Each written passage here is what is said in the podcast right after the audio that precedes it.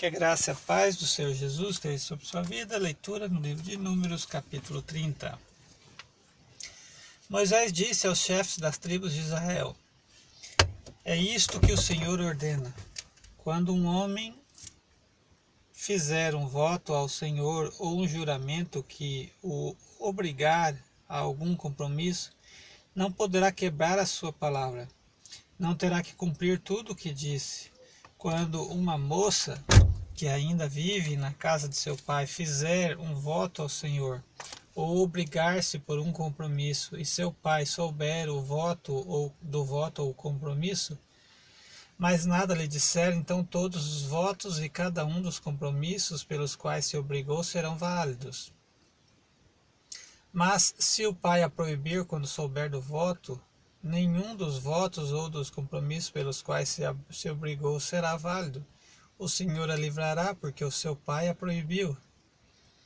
Se ela se casar depois de fazer um voto e depois de seus lábios proferirem uma promessa precipitada pela qual se obriga a si mesma, e seu marido o, souber, mas nada lhe disser no dia em que ficar sabendo, então os seus votos ou compromissos pelos quais ela se obrigou serão válidos.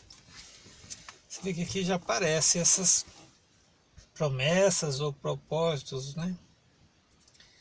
É, o ser humano sempre tentando corromper até o próprio Deus, né? Deus vem com a sua sabedoria e traz a direção correta, né, para a vida das pessoas. Mas se o seu marido a proibir quando o souber, anulará o voto que a abriga a obriga ou a promessa precipitada pela qual ela se obrigou e o Senhor a livrará. Qualquer voto ou compromisso assumido por uma viúva ou por uma mulher divorciada será válido. Se uma mulher que vive com seu marido fizer um voto ou obrigar-se por juramento a um compromisso e o seu marido o souber, mas nada lhe disser e não proibir, então todos os votos ou compromissos pelos quais ela se obrigou serão válidos. Mas se o marido, se o seu marido não os anular, quando deles souber, então nenhum dos votos ou compromissos que saíram dos seus lábios será válido. Seu marido os anulou e o Senhor os livrar, a livrará.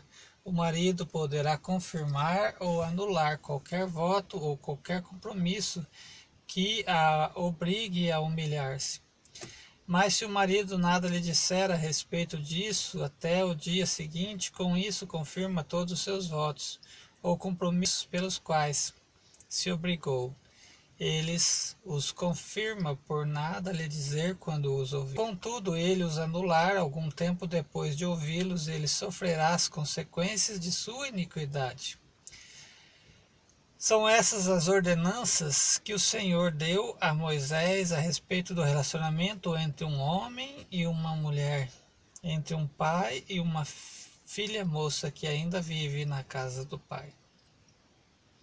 Irmãos, vê que essa iniquidade, essa palavra iniquidade aparece aqui, né?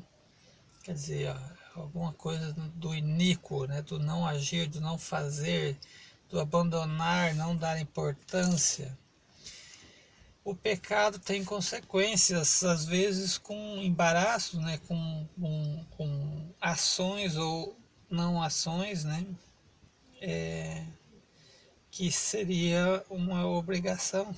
Então, se transforma em iniquidade, vai ter consequências,